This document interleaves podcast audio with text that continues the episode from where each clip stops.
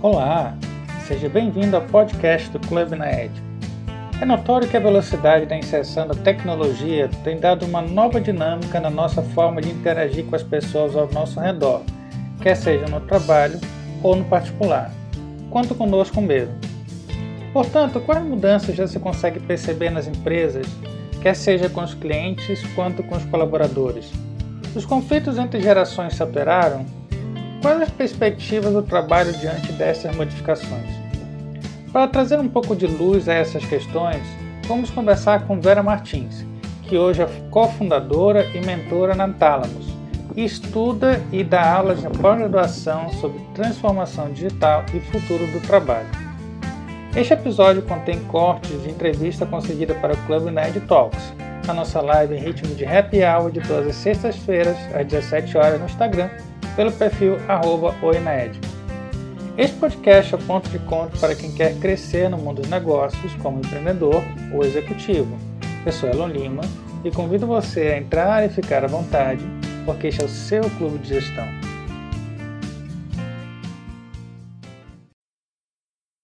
Vera, neste contexto de transformação digital e inovação, inevitavelmente vem à tona o conflito de gerações ou até talvez o conflito de utilização de tecnologia.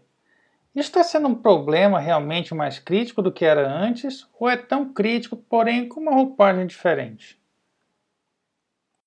Olha, eu acho que é mais crítico do que era antes, porque na verdade esse tipo de conflito de geração sempre aconteceu, né? Desde as eras, né, quando foram mudando, a entrada de tecnologia não é a primeira vez. O ponto agora é que a, tem um, um, dois dados dessa transformação agora que ela é única. Uma é a velocidade e a outra é que ela é muito difusa. Né? Então, é, a velocidade ela demarca uma coisa que nunca, vai, nunca aconteceu em toda a história da era, desde a era industrial. Vão conviver no mesmo ambiente de trabalho cinco gerações ao mesmo tempo porque existe uma longevidade, né? As pessoas querem trabalhar mais tempo, elas vão ficar, existe uma previsão de, que as pessoas vivam mais tempo, então elas vão ficar mais ativas no, no, no ambiente de trabalho, e por que não, né? Porque para ter mais vida, né? A gente vai trabalhar, vai produzir, e tem uma geração chegando, e no meio disso tudo, existe uma mudança tecnológica, e por isso ela é difusa, em todos os lugares. Ela entra e está trazendo muita mudança. Ela muda a nossa forma de interagir com as coisas, ela muda a nossa forma de, de, de buscar informações.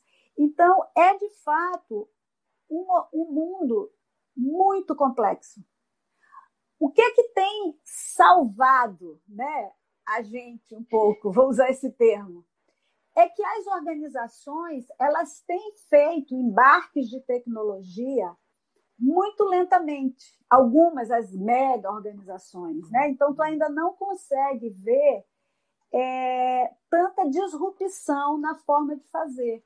Mas você consegue perceber isso claramente na forma que tu consomes hoje. Então, tem indústrias que foram colocadas debaixo, né? E aí, como é que, como é que você transita né, nesse lugar para esse novo lugar? Eu acho que essa é a grande questão. A minha perspectiva é que é possível, porque a gente, desde que a gente nasceu, a gente aprendeu, a gente aprendeu a falar, a gente aprendeu a andar. Aprender é uma habilidade natural do ser humano. Em algum momento da vida, a gente entende que a gente está formado e acha que aprender é demérito, mas não é. Então, eu não sei isso, eu passo, eu aprendo uma nova habilidade. A minha mãe, é, Elon, ela tem 89 anos e ela usa, ela faz pesquisas no YouTube, ela gosta muito de plantas e de crochê e tal, então ela faz pesquisas, vê vídeo, trans, é, mostra e tal e interage o tempo inteiro no, no WhatsApp. Ela fala com a gente direto pelo WhatsApp, ela faz parte de um grupo nosso de família, ela manda recado e tal, e ainda acha que ela não sabe muita coisa. Eu morro de rir. Eu digo, como não, minha mãe? Já que o futuro do trabalho está ligado diretamente à transformação digital, eu te pergunto, o que era tendência e a pandemia acelerou, ou até mesmo cancelou, e o que será tendência a partir de agora? E, na verdade, eu acho que a, a, a pandemia ela não mudou nenhuma tendência, mas ela acelerou né, muitas coisas. Por exemplo, a compra online, né, essa coisa do delivery, de comida e tal. E ela trouxe algumas coisas para os negócios muito relevantes, que já estavam aí, mas as pessoas estavam achando que não eram com elas, que é a construção de experiências com o teu negócio, né? É, que é uma temática muito importante do mundo de hoje, né? de transformação. Porque, na verdade, qual é a razão é, de eu ir? Eu, eu, eu não gosto de ir em shopping centers, eu só vou obrigada. Por quê? Porque é chato para mim, né? Para mim. Porque eu, eu não tenho hábito de ir passear, me divertir, então eu vou, compro uma coisa. Se, eu vou, se você vai em três lojas, tu fica com tua, teu braço pesado, carregando aquelas sacolas, até tu chegar no carro que demora.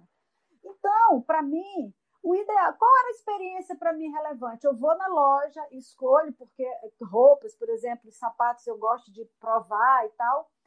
E aí alguém entrega na minha casa, ninguém não tem esse serviço. Entende? Só que o que está acontecendo? As, as, as lojas online elas estão criando uma série de alternativas para você não precisar mais ir nos shoppings. Então, fica a, a, se a, os empreendedores, os empreendimentos não começarem a refletir sobre qual que é a tendência de comportamento da população, e o mesmo se aplica para as organizações, a gente nunca não, não vai. É, alguns negócios tendem a desaparecer, né? Isso já estava antes do Covid. Só que o Covid veio e tudo eu vi, por exemplo, aqui no Maranhão, coisas muito interessantes. Tem o, um bistrô que o, o chefe ele fez um box do risoto com, com salmão, não sei o quê. Um exemplo né, de um prato que tem e oferece para fazer o, a entrega em casa e ele manda um vídeo de como você vai preparar. E no, e no box ali tem, olha, tem, tem seu vinho preferido e tal. Olha que show, cara, olha que show! Vez de ficar chorando porque, ah, meu Deus, eu fechei, o cara criou uma situação. E aí eu, eu achei muito bacana, assim, o Covid, ele, ele foi um momento que eu achei muito fascinante, né? Tirando, logicamente, todos os aspectos terríveis né, da doença, de todos as, os nossos queridos né, que se foram, ela foi muito desafiadora para a gente, né? Porque até hoje a gente não sabe como lidar, né? A gente meio que está construindo essa forma todo dia.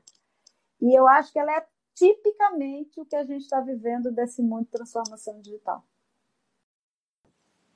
Na minha percepção, com relação ao futuro trabalho, a jornada do cliente que você mencionou, é que professores que irão permanecer no mercado são aquelas que têm uma interação mais próxima do humano, ou seja, que promovem interação entre as pessoas.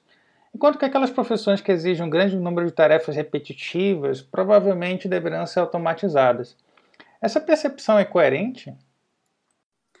Então, isso tu está certíssimo, não tem dúvida. Assim, se você pegar futuristas, relatórios, a Singularity lança tudo e, é, e, tem uma forma muito simples de você saber. Olha o que você faz hoje. Você fala assim: o que eu faço hoje, um robô pode fazer? Então essa minha minha atividade, minha função vai desaparecer. Se você olha, o que eu faço hoje, um robô pode fazer? Não, não pode. Então, essa profissão vai, vai permanecer.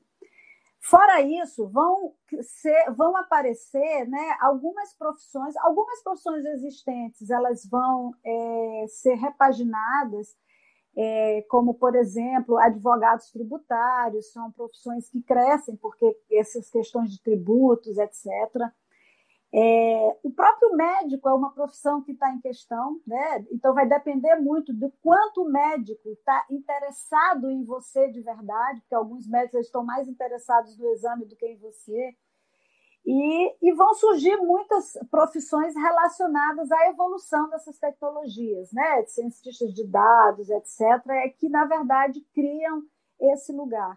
Eu acho que a forma da gente pensar isso, talvez, é que a gente precisa entender que não é ou, não é ou eu ou o robô. É sou eu humano, eu robô. E o robô para fazer aquilo que anos atrás a gente usava humanos para fazer, quando a gente fez essa loucura de escravizar pessoas anos atrás. Né? Como hoje a gente tem pessoas que são escravizadas. Então, é uma grande oportunidade do homem olhar para si mesmo como espécie humana, sagrada, deuses, né? que são colocados nesse mundo para cuidar desse planeta, né? como diz o Carl Sagan, desse pálido ponto azul, né? que é a nossa terra, a nossa casa. Acho que a gente está num ponto de inflexão incrível. Parece que há uma incoerência no mundo atual, né? Que enquanto você sabe que gerar valor e atender a necessidade do outro, ou até mesmo alguns conceitos de felicidade são se dão por servir o outro, estamos no mundo cada vez mais do eu. Então, como a gente consegue equalizar um pouco esses dois paradigmas? Eu tenho a percepção, eu acho que a gente vai precisar, e tem alguns movimentos no mundo já que trazem, na verdade, é, a gente vive, a humanidade ela vive numa ilusão, né? algumas ilusões. Uma delas é de que tem, existe eu e eles, né? Não existe eu e eles, existe nós, né? sempre é nós. Então você vive numa ilusão de que é individual, de que é único, quando na verdade tem que ser tudo coletivo. Essa ilusão desse individual leva a ilusões, por exemplo, de escassez, quando na verdade a gente sabe que existe abundância. Existe abundância, existe terra para todos, existe alimento para todos. A ideia de escassez e de eu pensar no meu umbigo é que gera essa, essa, essa questão.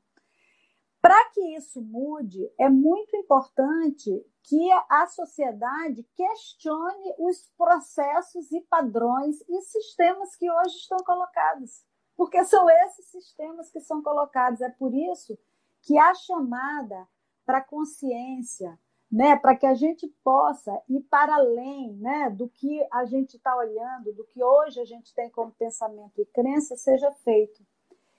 É, eu, eu, infelizmente, acho né, que não vai ser essa geração que vai fazer isso. Eu tenho muita esperança nas gerações que está chegando. Eu acho que essa nova geração que chega né, num momento diferente da sociedade pode fazer transformações mais longas. Eu acho que a gente ainda tem um período de muita, muita confusão. E a gente viu aí no Covid, né? A gente tinha um problema único, mas a gente não conseguiu ter uma agenda, uma estratégia única mundial, embora o problema fosse único para todo mundo incrível isso. É, é muito desalento assim quando eu vejo isso, porque para mim a Covid ela me mostrou, eu que fiquei muito tempo estudando transformação digital, futuro do trabalho e tudo, a Covid mostrou que a gente não está preparado para lidar com desafios difíceis assim.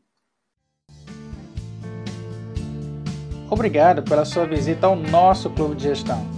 Convido você a conferir nossos conteúdos e cursos no Instagram, pelo arroba oinaed, no LinkedIn no perfil Inaed Soluções em Gestão ou pelo site inaed.com. Este episódio contou com a revisão de Jaqueline Pimentel, narração, texto e edição de Elon Lima. Até a próxima!